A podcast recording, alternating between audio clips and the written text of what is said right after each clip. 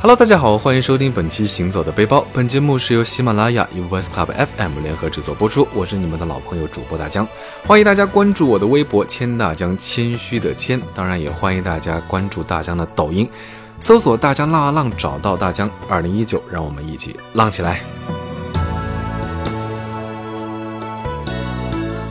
炎炎夏日看恐怖片、听鬼故事都是备受大家欢迎的一种解暑方式。那作为社会主义的接班人呢，大江啊，当然是不怕鬼的。什么鬼屋啊、密室逃脱都太小儿科了。这次咱们要去的呢，可是有着鬼城之称的丰都，绝对清凉解暑。提起丰都呢，可能大家都还挺陌生的，大家也只是在游戏里面去过。丰都呢，是一座依山面水的古城，春秋时称八子别都。东汉和帝永元二年之县，距今呢也已经有两千年的历史，位于重庆市下游丰都县的长江北岸。那鬼城听起来好像还有一点惊悚，其实呢也是现代人想象出来建成的景点。现在呢是一个观光胜地，可以说是最具有中国文化特色的大型鬼屋。鬼城到底有什么好玩有趣的地方呢？让我们一起带着好奇心去看看吧。从重庆南岸区四公里交通枢纽站丰都汽车客运站出发，那大巴车运营时间呢是早上八点十分到十七点，流水班次，票价三十七块钱一个人，全程两个小时左右。那如果不想挤大巴呢，也可以打出租车或者是自驾，交通还是挺方便的。下车到丰都门口，老远就能看到山上好大一个金灿灿的玉皇大帝脑袋雕塑。在一片寺庙古建筑中呢，还是格外扎眼，非常具有视觉冲击力啊！那大家正在喝水，差点是一口水喷出来。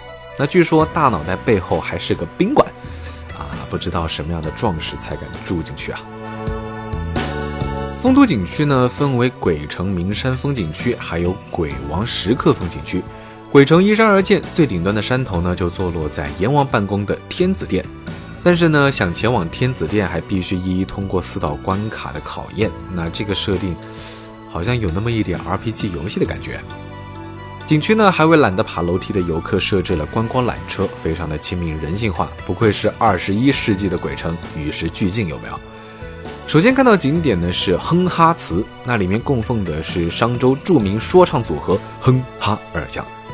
旁边呢有一个望乡台，据说人死后思念家乡、思念亲人，会飘上望乡台远眺，以解思乡、思念亲人之苦。那里面是没有楼梯的，因为人死后不需要楼梯，是直接飘上去的。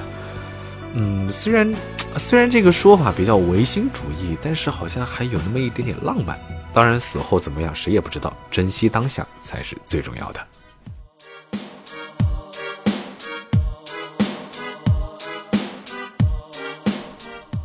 走过望乡台就是报恩殿啦。那这个殿原建于民国，重建于一九八四年，占地二百三十四点四平方米。内塑报恩菩萨木莲，两旁呢是他的弟子敏公和敏智。木莲也叫木建莲，是释迦牟尼的十大弟子之一。传说中呢，他神通广大，能飞上多帅天，为第一行孝者，很受世人敬仰，终年香火不断。当然，木莲也是一个有故事的菩萨。他年幼丧父，他的母亲呢，因为打骂僧道不敬神佛，被打入了地狱恶鬼道。木莲呢，为了超度母亲，每年七月十五备齐百味饮食，供养十方僧人。这也是后来佛教盂兰盆节的起源。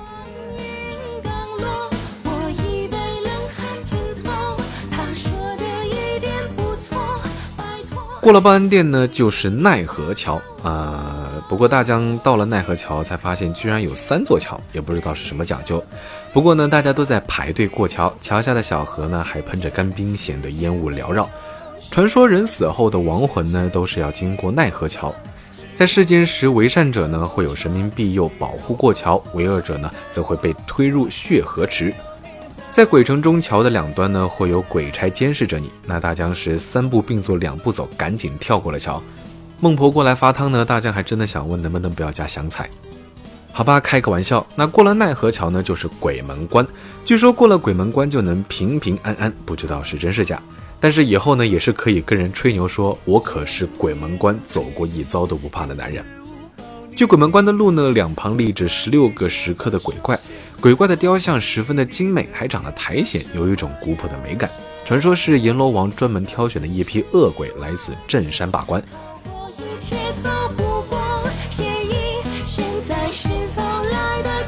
去往鬼门关的路呢，就是黄泉路。据说黄泉路上游荡着许多孤魂野鬼，他们会拍拍游人的肩膀，扯住游人的裤腿以求附身。所以走上黄泉路上时呢，严禁回头，这样才不会被那些孤魂野鬼所附身。啊，当然大江是没有看到什么鬼怪了，周围呢只有旅行团老当益壮、兴致勃勃出来玩的大爷大妈们。进入阎王殿前呢，都必须先通往阴曹地府的最后一道关卡——考罪石。亡魂到此呢，都要单脚站在考罪石上，抬头挺胸看着前方“神木如电”四个大字进行考核。据说呢，行善积德越多者，就能站立得越久；未能通过者呢，则是造孽作之徒，就会被打入十八层地狱受罚。也不知道是什么样的断罪原理，不过大家都是在排队挑战金鸡独立吉尼斯世界纪录，顺便再来张自拍。走了这么久呢，终于来到了阎王的办公大楼天子殿。坐西向东，最早修建于西晋，距今呢约有一千六百多年的历史。现存的天子殿呢是清康熙三年（一六六三年）重修的，距今呢也有三百多年的历史，由牌坊、山门、殿堂三部分组成。对称的排列在一条中轴线上，牌坊为木式结构的三重檐坊，高约十公尺。那山门呢是重檐歇山式屋顶，两边的钟鼓楼均为四角攒尖顶。殿堂呢是砖木结构硬山式屋顶，穿斗式梁架。那这个天子殿呢是鬼城的核心部分，也是名山上建筑年代最久、面积规模最大、保存最完整的一座庙宇。根据清朝的小说《玉历宝钗》描写呢，阴曹地府的最高统治者就是丰都大帝，他承天庭玉皇大帝的指令，率阎罗王等坐镇鬼城，治理鬼国。那该书也是杜撰了丰都鬼城地府的机构设置，一一所辖十八层地狱，有王死城、有奈何桥、血河池、望乡台等等。主要人物一手为丰都大帝，他管十殿阎罗、四大判官、大阴帅、程璧、无常、孟婆、大小鬼帅以及各岗位职能、阴法刑律等。不知道阴间的司法体系有没有三权分立啊？小说里呢编的是有理有据，感觉还是挺规范严格的。那为什么古人对丰都的印象是如此阴森可怖的一番景象呢？关于鬼城形成的原因，有道教说、鬼帝说、佛教阎罗王说等等等等，五花八门。那大江觉得呢？古代的时候，司法体系执法力度可能没有现在的这么先进，靠这些惩恶扬善为中心思想的神话传说来约束民众的道德规范，也是一种统治手段。这一趟地府走下来呢，说实话还是挺累的，那还是赶紧找点东西吃，补充一下体力。鬼城的特产小吃呢，居然是榨菜、麻辣鸡块、豆腐乳、牛肉干。嗯，挺适合配上一碗白粥的，好吃又不腻，也是绝佳的夜宵泡面伴侣。那大江觉得最好吃的还是鲜家豆腐乳，除了重庆，别的地方呢还是挺难买到的。那关于豆腐乳呢，还有一个传说故事。传说以前有个做豆腐的小贩叫做王小，途经二仙楼时，看见两个白发老人在下棋，一下子看入迷了。不知过了多久，新鲜的豆腐呢都已经长毛了。两位老者呢，便令童子抓一把盐，取一包香灰，撒在长霉的豆腐上面，说明日一样会卖好价钱。王小谢过两位老人回家，谁知道村里的人全都不认识他了。原来山中方一日，世上几十年。再打开挑子一看呢，豆腐的眉毛褪尽了，露出玉石般的豆腐来。抠下一小块，放到嘴里尝一尝呢，鲜美无比。他从此便做起了豆腐乳的生意。为了答谢恩人呢，王小带了豆腐乳上山，却没寻着两位老者。王小呢，便将豆腐乳送与山上庙里的和尚吃。僧人们说，这样的美味人间做不来，应该叫做仙家豆腐。那仙家豆腐乳选用优质大豆，以白胡椒、砂仁、白蔻等几十种名贵中药配制香料，精心加工。麻辣鲜香配馒头、配粥、配菜都好吃。如果太辣了的话，就再来一杯孟婆凉茶，希望喝完都不会失忆。那在鬼城呢，另外一条路的景点有阴司街、鬼国神宫等景点，那气氛就相对来说阴暗一点。鬼国神宫呢，据说里面有很多十八层地狱的鬼怪雕塑，很吓人。但是呢，现在已经改建了，据说要建影视城。除此之外呢，最受欢迎的景点就要数财神殿了。殿内塑像呢是文财神比干和武财神赵公明。看过《封神榜》的人都知道，比干是商纣王的叔父，为人正直，对纣王忠心耿耿。那大江呢看的是 TVB 的《封神榜》，比干掏心那一集还是真的让人印象深刻。因为比干是个无心丞相，能够处事公正、秉公办案，于是后人呢就为他修了财神庙，并封他为文财神。那武财神赵公明是谁呢？事实上，赵公明是一个道教的虚构人物。传说他得道飞升之后呢，由他镇守龙虎山，专门超度那些行善有功或诚心悔过之人。财神庙参拜的人非常的多，那大江呢也是去拜了拜。这个就像和转发锦鲤一样，谁还没有一个发财梦呢？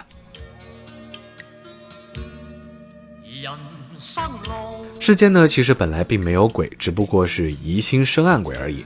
丰都鬼城之所以成为旅游胜地，一则呢是像人们看鬼片和恐怖片一样；二来呢是因为它集儒道佛为一体的民俗文化艺术宝库；三呢大概就是和大江一样纯属好奇了。不知不觉呢就到了鬼城关门的时间，下午四点以后游客就不能进去了，大概五点多呢就关门停业，晚上呢是不开放的。有些不靠谱的传言呢还说晚上不开门是因为容易撞鬼。按这说法的话，丰都鬼城白天开放给游客参观，晚上还得对阴间百鬼开放，全年三百六十五天，二十四小时营业。也不知道包不包五险一金和物业管理费，真的是比九九六还惨。真实的人间地狱也不过如此吧。那这一趟的丰都之行呢，说实话还是挺有趣的，没有什么特别吓人的地方。山上的古树、亭台、庙宇景致还挺好的，还听了很多古代的鬼故事，收获满满。朋友问最近去哪玩了，还可以很帅很装逼的说：“我从地狱回来了。”好了，那本期的节目到这里就告一段落了。我是大江，欢迎大家关注我的微博“谦大江”，谦虚的谦，也欢迎大家关注大江的抖音，在抖音搜索“大江浪啊浪”找到我。二零一九，让我们一起浪起来！我们下期节目再见，拜了个拜。